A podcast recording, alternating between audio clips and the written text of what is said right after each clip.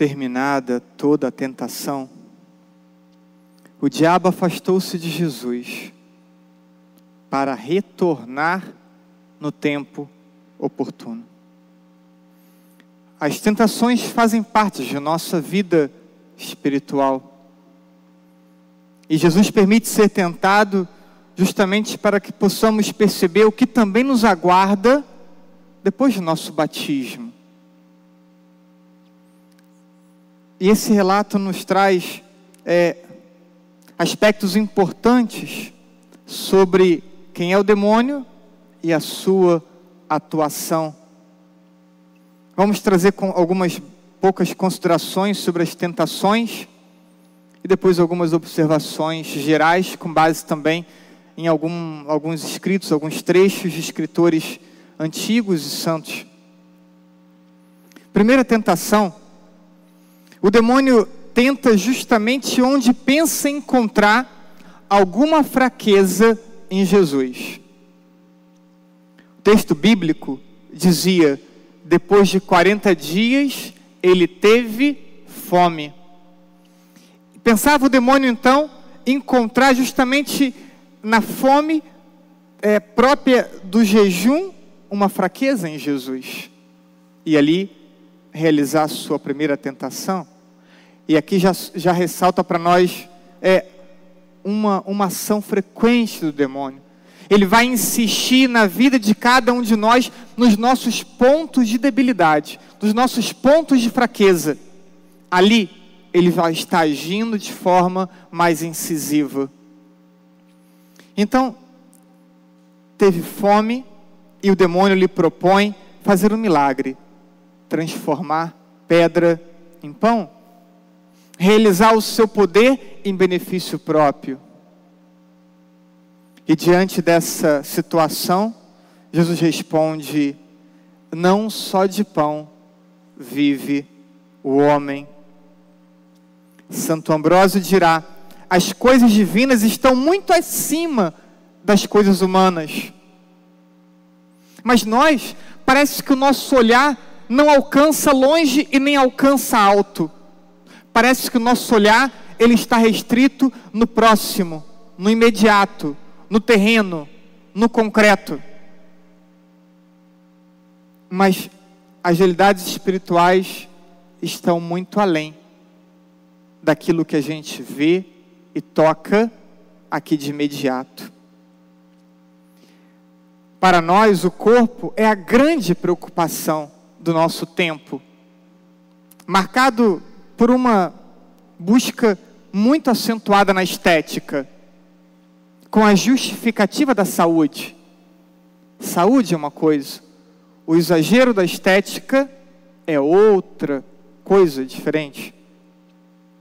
E a ênfase tem sido dada muito grande no corpo, mas esquecemos da alma, esquecemos da salvação, esquecemos do céu, porque nós olhamos o hoje, o amanhã e às vezes o depois apenas. E ao responder dessa forma, então Jesus tenta fazer com que o nosso olhar também ele transcenda a realidade humana e a nossa própria relação com Deus não fique restrita à busca de benefícios no campo da saúde, no campo dos relacionamentos, no campo dos bens materiais. Nossa relação com Deus não pode estar restrita a essas realidades. Precisa transcender. Segunda tentação: o demônio é um mentiroso que seduz com ilusões. E isso fica claro nessa segunda tentação. Ele não possui nada.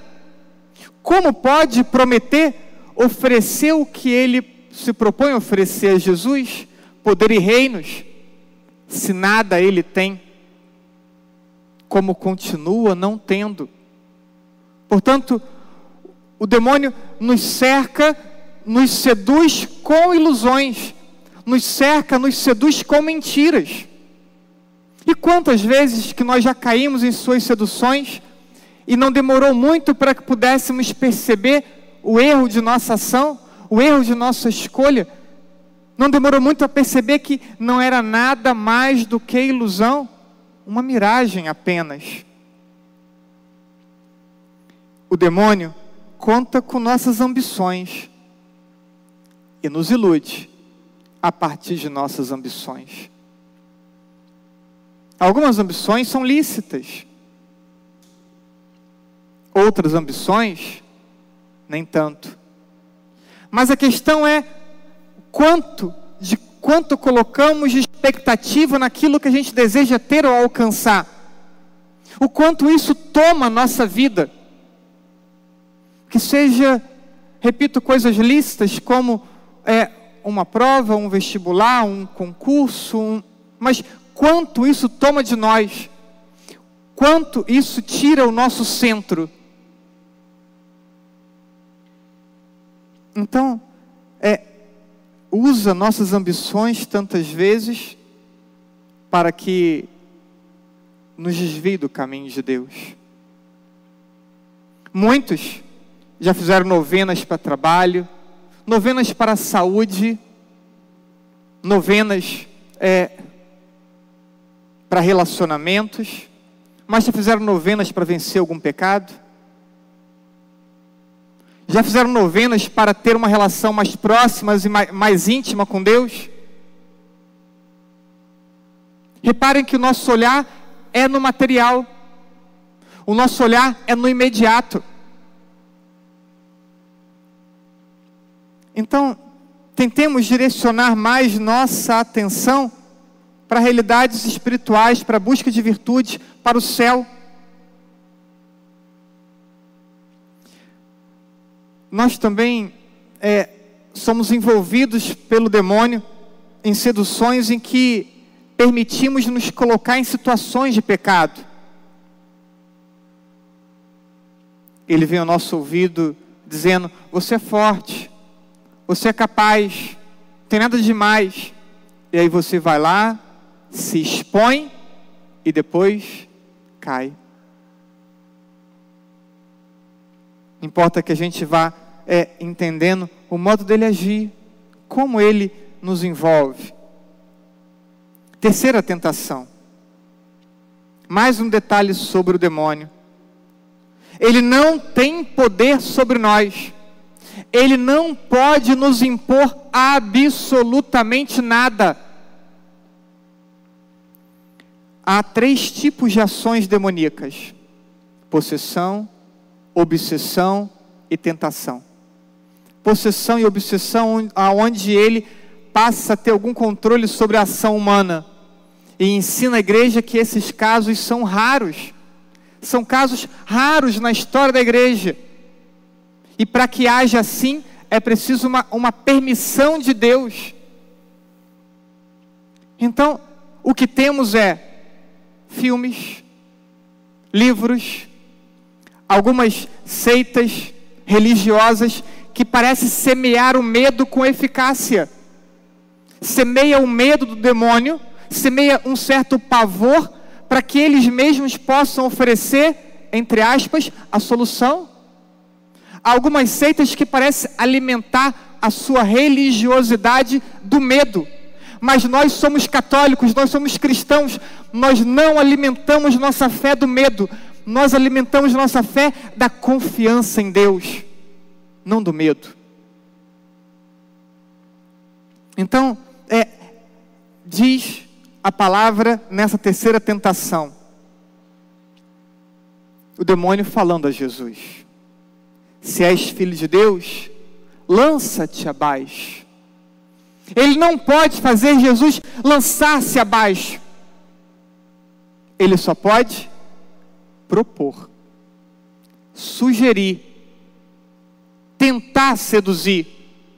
É só isso que o demônio pode nos fazer e faz isso muitas vezes ao longo do dia.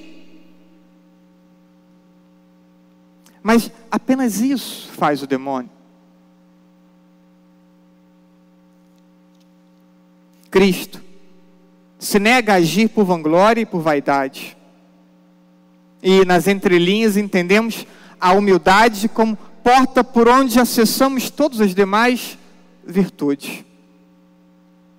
Santo Ambrósio vai dizer assim: nas três tentações estão contidas a matéria de todo pecado, porque as causas das tentações são as causas da concupiscência. Concupiscência é essa nossa inclinação ao erro, ao pecado. É, o pecado nos seduz, temos uma, uma predisposição para o, o pecado. Isso é concupiscência. E é, essas três realidades de tentações, o prazer da carne, a esperança da glória, a avidez do poder, elas como que sintetizam, ou nelas estão ali é, vestígios e de toda a realidade de pecado que o demônio pode nos tentar.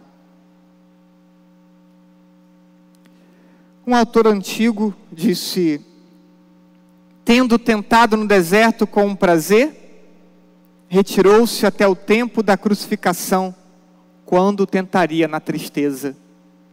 Não conseguiu pelo, pela comida, não conseguiu pela glória, não conseguiu pelo poder. Voltará depois na dor e no sofrimento.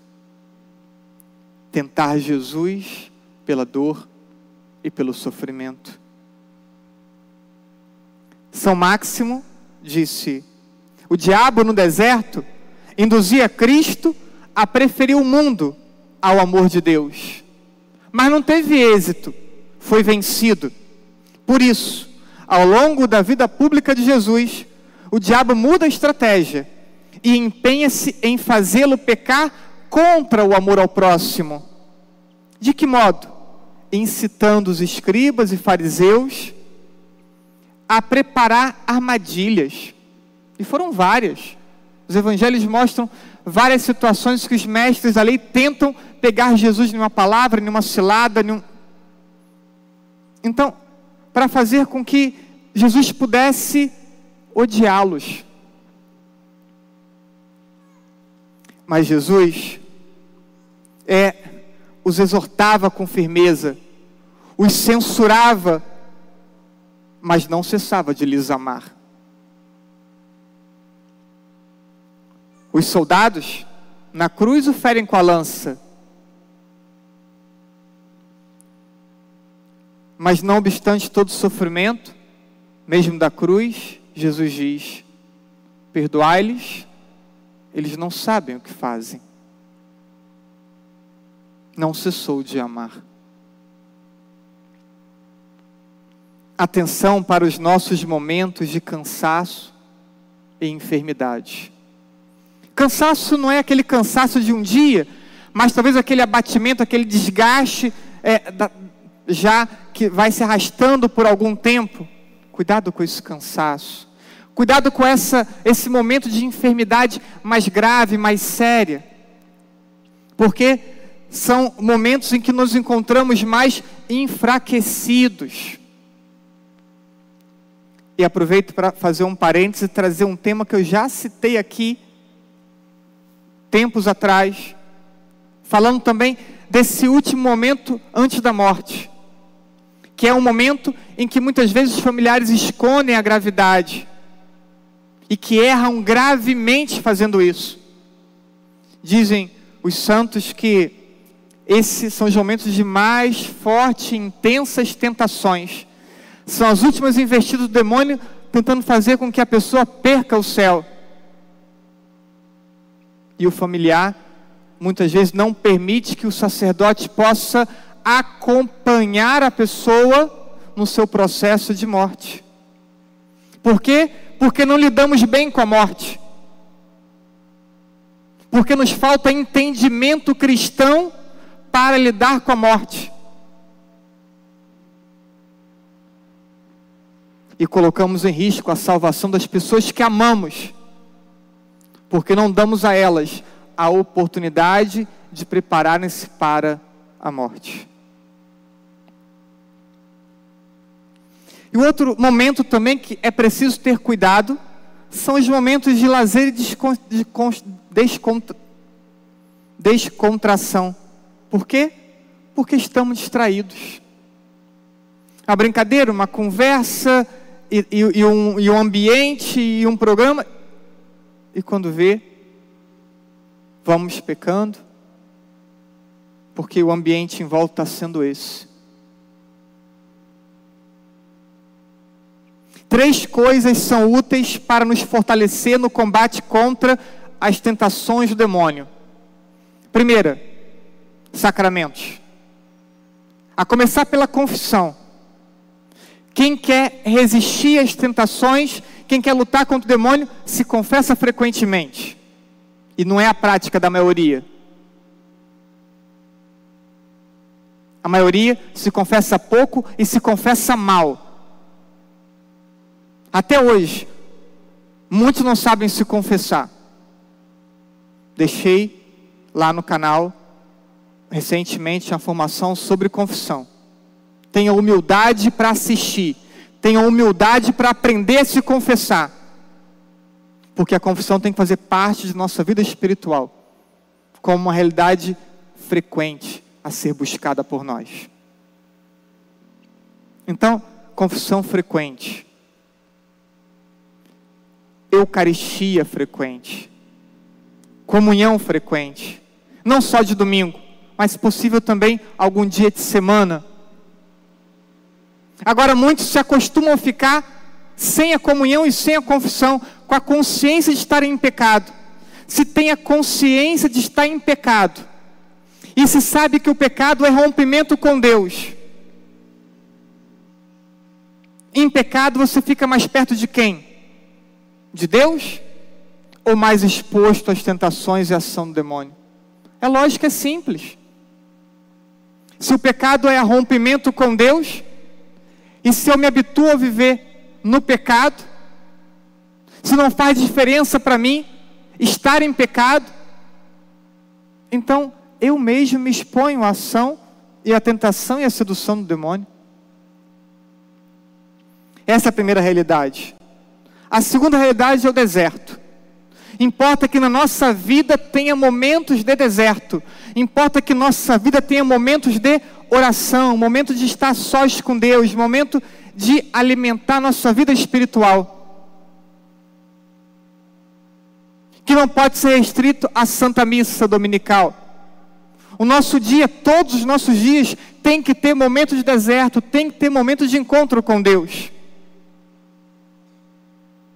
Terceira realidade, as penitências, sacrifícios, pequenas mortificações, que não devem ser restritas ao tempo de quaresma, porque por meio delas nós, é, nós disciplinamos nossa vontade, nós fortalecemos nossa vontade e tornamos ela submissa à nossa inteligência, e a inteligência precisa também ser iluminada pelo estudo, pela doutrina.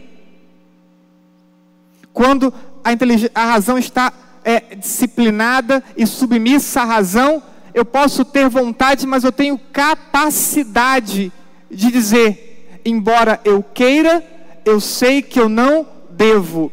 Agora, quando eu não tenho controle, então o que eu quero é o que eu faço, porque eu não tenho controle sobre mim. A penitência, a mortificação vem justamente nos ajudando a ter mais controle sobre nossa vontade e torná-la submissa à razão. Então, sacramentos, deserto, penitências. Não tenhamos medo do demônio. Não é para ter medo do demônio.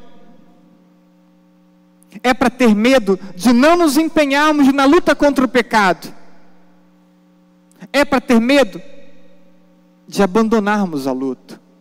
Algumas pessoas parecem que se cansam de lutar, desistem de lutar. É disso que tem que ter medo, não do demônio. Lutemos, lutemos, não importando quantas vezes caiamos. Em caso de queda, não perca tempo. Retome logo a luta. Não deixa para depois, não deixa para a semana seguinte. Quantas pessoas, mesmo ativas pastoralmente, caem e, e ficam uma, duas, três semanas, quatro, protelando uma situação de pecado, sem entender a gravidade dessa atitude. São José Maria Escrivá, em caminho, disse: começar é de todos, perseverar é dos santos. É preciso uma luta perseverante contra o pecado. Não um momento, não podemos nos cansar dessa luta. São João Paulo II, um pensamento atribuído a ele, dizendo assim: Santo não é aquele que nunca cai, santo é aquele que, mesmo caído, não desiste de levantar. Mesmo caído, não desiste de levantar.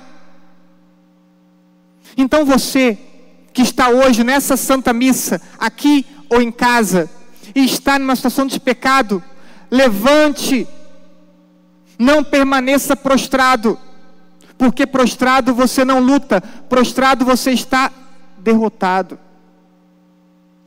É preciso levantar e lutar. Persevera, irmão, na tua luta. Persevera na tua luta contra as tentações. Recomece sempre que precisar. Seja humilde e tenha confiança em Deus. Deus sempre nos ajudará. Aquele que venceu o demônio e venceu o pecado, também nos ajuda a vencermos o demônio e o pecado. Que possamos vencer.